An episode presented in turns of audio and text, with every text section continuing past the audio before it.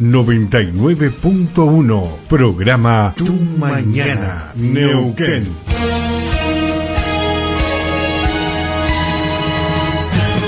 Hola buen día para vos, para tus compañeros ahí en el piso y para toda la audiencia. ¿Todo bien? Bien, bien. Bueno, le comentamos que Marco Zapata eh, tiene la responsabilidad del Instituto Municipal.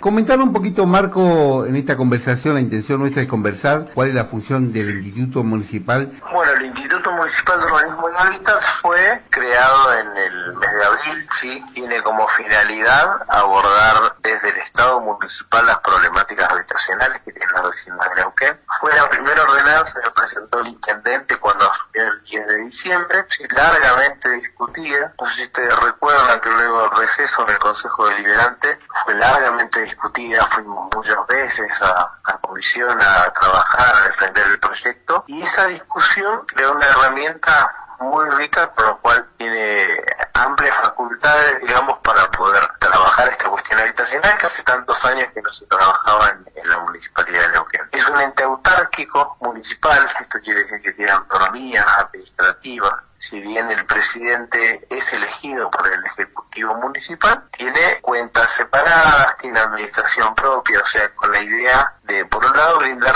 celeridad, o sea, que los expedientes, los trámites administrativos comienzan en el instituto y terminan en, el instituto, y por otro lado, más allá de, de, la celeridad, también la seguridad, porque tiene cuentas que son separadas del resto de la administración municipal. O sea, todos los dineros que están en las cuentas que son de, del Instituto Municipal de Urbanismo y Hábitat no pueden ser utilizadas para otra cosa que no sean las cuestiones habitacionales para la cual fue creado. ¿no? La verdad que es importante. Eh, Marco, eh, esta sería una herramienta importante para la gran necesidad habitacional que hoy encontramos en Neuquén y la poca tierra que también se encuentra.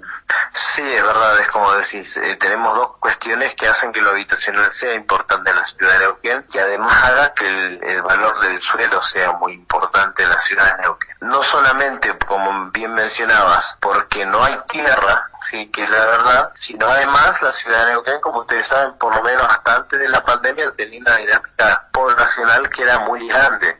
Entraban alrededor de 16 o 20 familias por día nuevas a la, a la provincia y muchas de ellas a la ciudad de Neuquén. Entonces, estas dos cuestiones han hecho junto a la falta de planificación de los estados municipales desde hace un montón de tiempo atrás hasta ahora, han hecho que eh, el valor del suelo en la ciudad sea importante, con lo cual eh, muy complejo a la hora de que el vecino pueda acceder, ¿no? Pensemos que el valor de un lote hoy en la ciudad de Neuquén es elevadísimo. Entonces, en esa figura es donde entra a jugar el Instituto Municipal de Urbanismo y Hábitat para garantizar, si de a poco, pensemos que recién está arrancando, el abordaje de la cuestión habitacional desde el Estado municipal y que no solamente recaiga en el Estado provincial como pasaba hasta ahora. También tiene la función de regularizar algunas tierras, por ejemplo, hay espacios que están ocupados por vecinos hace mucho tiempo, muchos años, desde Provincia Unida, Barrio Las Malvinas, Confluencias, vecinos que están ocupados pero no tienen los servicios justamente porque no se fue regularizando. ¿Esa función también la tiene el Instituto, Marco? Eh, sí,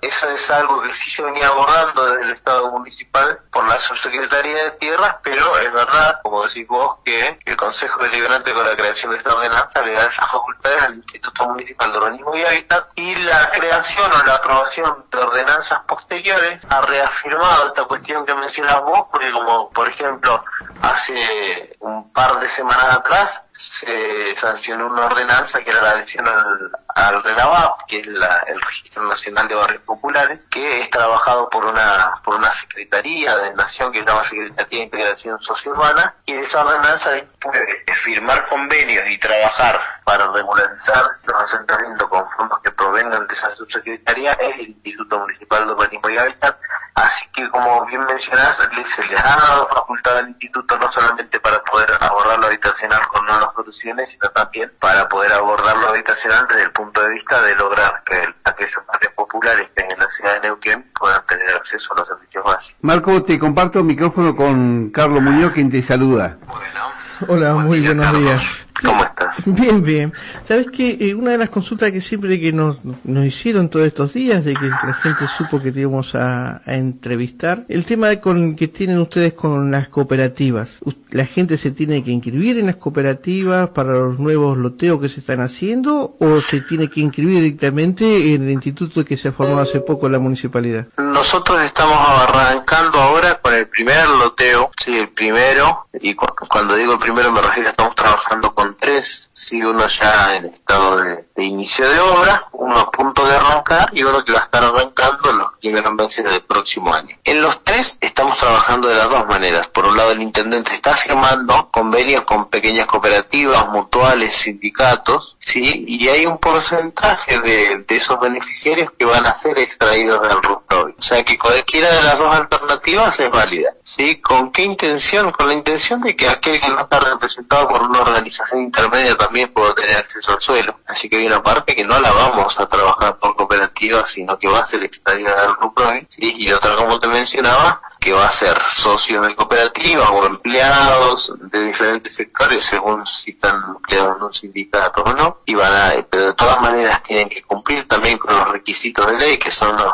que dispone la ley 2639 que es la del RUPROVI cumplir con todos esos requisitos que son tener cinco años ininterrumpidos inmediatos anteriores a la fecha de adjudicación dentro de la provincia de Neuquén no tener otra propiedad nosotros el intendente decidió poner como como requisito que estén inscritos antes del 2000 antes del 10 de diciembre del 2019 con la idea de decir estoy abordando la problemática habitacional que ya existía y que no se abordaba y tener una actualización en sus bases de datos por lo menos en los últimos dos años porque creemos que hay gente que si bien dice que está inscrita hace muchos años también hay otros que están inscritos y nunca más fueron a actualizar ningún tipo de inscripción porque han solucionado su problema habitacional de manera particular. Y lo que sí es importante es que nosotros una vez obtenidos los listados de beneficiarios vamos a publicar todos los listados en los diarios de la zona con el fin de llamar a registro oposición para que no haya ningún vivo o ningún descuidado que crea que puede con los dineros del Estado poder obtener más de una solución habitacional. Así que lo vamos a hacer. Creemos que es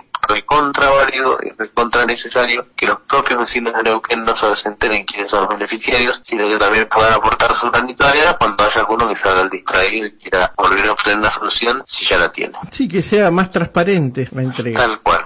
Creo que es una gran deuda con la sociedad. Ahora, el precio de los terrenos y todo lo demás, ¿qué es el, el precio que tiene? ¿El valor municipal, valor del mercado? No, el valor de, el valor que tienen los terrenos que estamos trabajando nosotros ronda los 800 mil pesos. No tiene en cuenta el valor de la tierra. Ese es solamente el prorrateo, el valor de la infraestructura. Pensemos que estos primeros terrenos que estamos trabajando nosotros están en el distrito 7, son de la cooperativa Mercantiles. A la cooperativa Mercantiles la gestión del último intendente le cedió tierras sin costo. Se la cooperativa Mercantiles de la misma manera puso a disposición del municipio para regular para urbanizar en conjunto las tierras. El municipio tampoco está poniendo costos sobre las tierras, sino lo que está haciendo es prorratear el valor de la infraestructura, o sea, el valor que lleva llegar a cada uno de esos lotes con luz, gas, agua, cloaca, cordón cuneta, movimiento de suelo, apertura de calles y badenes de cruce de calle en cada una de las esquinas con el fin de evacuar los efluentes pluviales sin, sin necesidad de encharcamientos. Sí, la consulta venía porque el otro día nos llegó acá a nuestra mesa de trabajo una copia de una cooperativa que estaba pidiendo para poder ingresar, a inscribirse, eh, 320 mil pesos.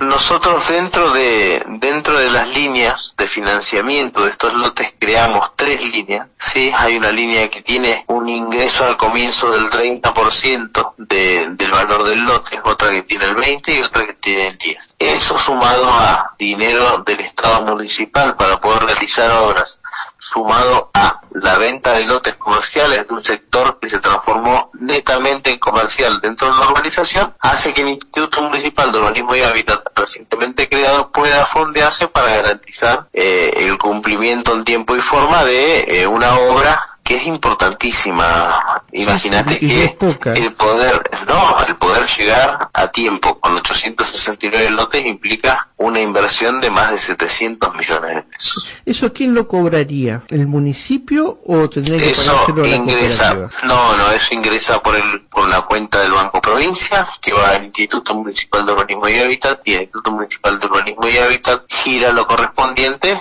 a, la empresa que contrató a la cooperativa mercantil para realizar la obra. Ah, sí, mi consulta es para que no genere malos entendidos y siempre haya No, no, está bueno tener la, posibilidad de aclararlo. Ah, eso está, muy bueno. La verdad, Marco, eh, bastante importante y bueno, clarita la información. Como decimos nosotros, eh, la idea es tener una conversación que no sea la última ni la primera, así que te agradecemos que hayas aceptado la conversación con nosotros muy tempranito, Marco. No, claro, sí, estamos de temprano arrancando, ahora nos vamos a dar una vuelta en algunos sectores que nos comprometimos a ir en la mañana eh, a disposición, sabes que cuando lo requieran acá, acá estoy para evacuar cualquier producto Lalo, lindo programa y que, que tengan un buen fin de semana. Muchas gracias. ¿eh? Bueno, ahí teníamos la comunicación con Marco Zapata, responsable del Instituto Municipal. Es importante tener la voz de justamente de los responsables que nos informen. Después cada vecino sacará su conclusión. Eh, justamente eso, la intención nuestra a través del programa, tener conversación, consultar. Y si hay algo para sugerir, por eso siempre le pedimos que sean antes de cada programa que nos hagan los mensajes de texto para hacer las que consultas. Llamen, que, llamen, si no, y que manden los mensajes, como decís vos.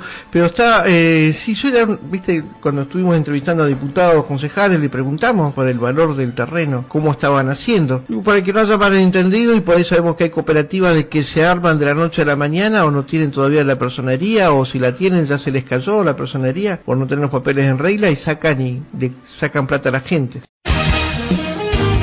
Estas son las entrevistas de Radio Puel Mapu 99.1, programa Tu Mañana, Neuquén.